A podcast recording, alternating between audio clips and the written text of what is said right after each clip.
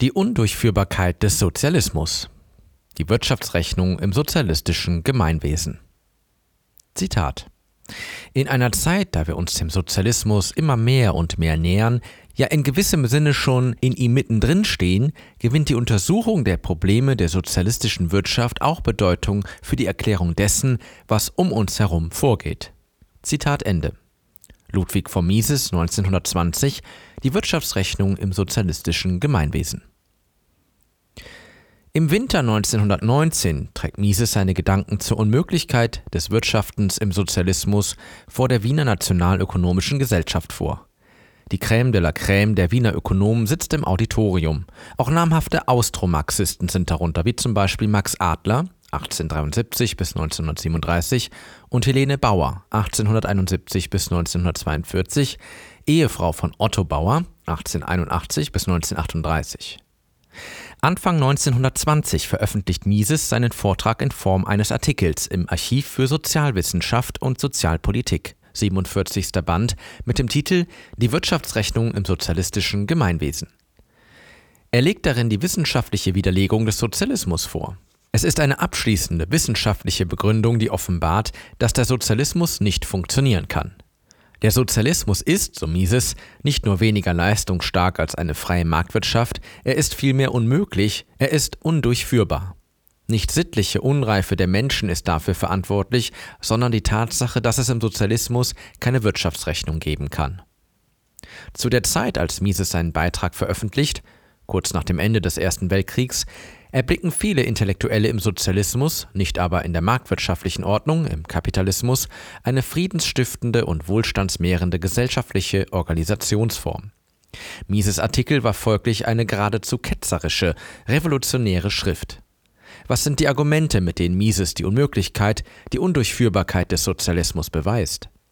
Um seine Überlegungen besser nachvollziehen zu können, bietet es sich zunächst an, den Sozialismus und den Kapitalismus zu definieren. Sozialismus bedeutet, dass die Produktionsmittel verstaatlicht, dass sie vergemeinschaftet sind. Über den Einsatz der Produktionsmittel entscheidet im Sozialismus notwendigerweise ein zentrales Organ, der Diktator oder ein Zentralbüro. Kapitalismus bezeichnet eine Gesellschaftsverfassung, die sich durch das Sondereigentum an den Produktionsmitteln auszeichnet. Die Produktionsmittel liegen in privater Hand und ihre Eigentümer sind es, die über den Einsatz der Produktionsmittel befinden. Einem isoliert wirtschaftenden Landwirt mag es durchaus möglich sein, den Nutzen abzuschätzen, den ihm das Ausweiten der Viehhaltung oder das Ausdehnen der Jagdtätigkeit stiftet. Diese Produktionswege sind für ihn überschaubar und er wird erkennen können, ob für ihn das eine oder das andere vorteilhafter ist. Ganz anders verhält es sich bei vielstufigen, komplexen Produktionsprozessen. Wenn es zum Beispiel gilt, die Energieversorgung einer Volkswirtschaft zu verbessern, soll dazu ein Wasserlauf nutzbar gemacht werden oder soll der Kohlenbergbau gefördert werden? Beide Tätigkeiten erfordern eine Vielzahl von Produktionsstufen bzw. Produktionsumwegen. Um den Wasserlauf nutzbar zu machen, müssen zunächst einmal Bagger, Lastwagen und Arbeitskräfte bereitgestellt werden, bevor mit der Umlenkung des Wasserlaufs begonnen werden kann. Erhebliche Vorarbeiten sind ebenfalls bei einer Ausdehnung des Kohlenbergbaus nötig. Es müssen zum Beispiel Bohrer, Grubenlüfter und Fördertürme erstellt werden, bevor der Abbau beginnen kann. Angesichts der großen Komplexität ist der einzelne Mensch nicht in der Lage, eine Antwort auf die drängenden Fragen zu geben, die sich im Zuge arbeitsteiligen Wirtschaftens stellen. Zitat Der Geist eines Menschen allein und sei es auch der genialste, ist zu schwach, um die Wichtigkeit eines jeden Einzelnen von unendlich vielen Gütern höherer Ordnung zu erfassen. Kein Einzelner kann die unendliche Fülle verschiedener Produktionsmöglichkeiten dermaßen beherrschen, dass er imstande wäre, ohne Hilfsrechnung unmittelbar evidente Werturteile zu setzen. Die Verteilung der Verfügungsgewalt über die wirtschaftlichen Güter der arbeitsteilig wirtschaftenden Sozialwirtschaft auf viele Individuen bewirkt eine Art geistiger Arbeitsteilung, ohne die Produktionsrechnung und Wirtschaft nicht möglich wären. Zitat Ende. Mit der Verwendung von Geld lassen sich jedoch derart komplexe Entscheidungen in den Griff bekommen. Die Geldpreise, die sich im Markt für die einzelnen Produktionsmittel bilden, spiegeln die Wertschätzung wider, die ihnen die Marktakteure zuweisen. Mit anderen Worten, es bedarf der Wirtschaftsrechnung mit Geld, um in einer komplexen Gesellschaft wirtschaften zu können. Ein einfaches Beispiel soll das erläutern.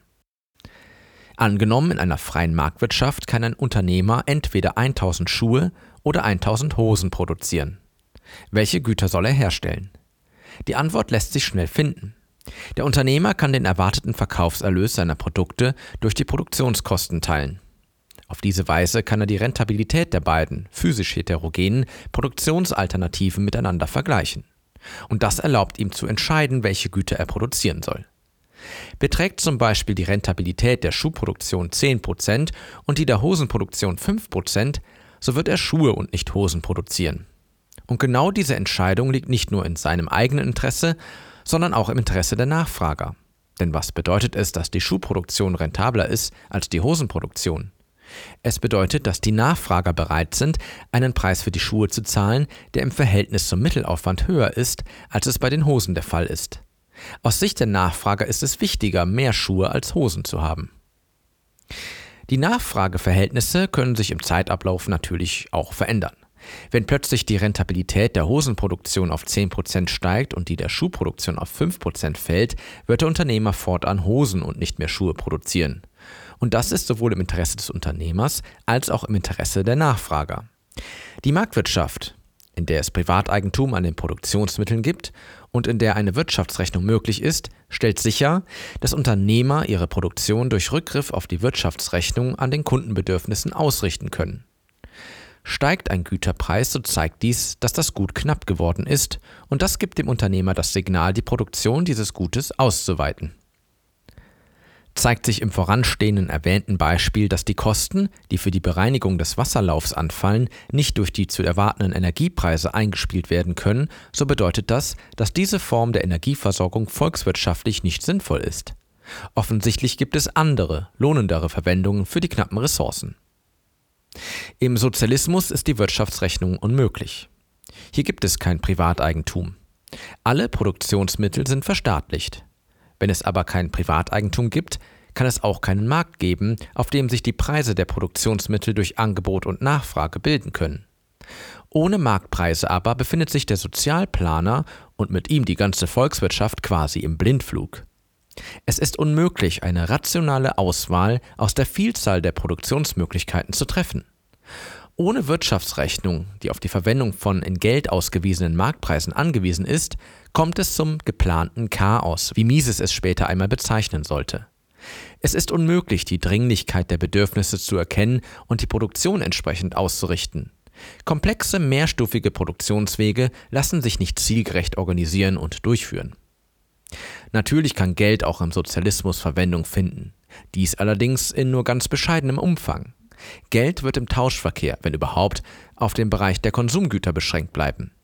Im Sozialismus spielt Geld zwar prinzipiell eine ähnliche Rolle wie im Kapitalismus, Zitat, doch die Bedeutung dieser Rolle ist in der auf dem Gemeineigentum an den Produktionsmitteln beruhenden Gesellschaftsordnung eine andere als in der auf dem Sondereigentum an den Produktionsmitteln beruhenden. Sie ist hier unvergleichlich geringer, weil der Tausch in dieser Gesellschaft eine viel geringere Bedeutung hat, weil er hier überhaupt nur Konsumgüter erfasst. Da kein Produktivgut im Tauschverkehre umgesetzt wird, wird es unmöglich, Geldpreise der Produktivgüter zu erkennen. Die Rolle, die das Geld in der freien Wirtschaft auf den Gebiete der Produktionsrechnung spielt, kann es in der sozialistischen Gemeinschaft nicht behalten.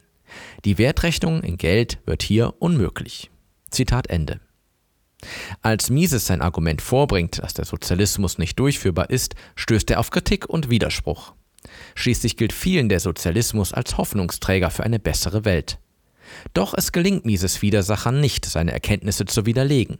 So fällt etwa den Sozialisten Max Adler und Helene Bauer nichts anderes ein, als darauf zu verweisen, dass in der Zukunft eine sozialistische Wirtschaftsrechnung gefunden werde, die die von Mises zu Recht aufgeworfene Problematik löse.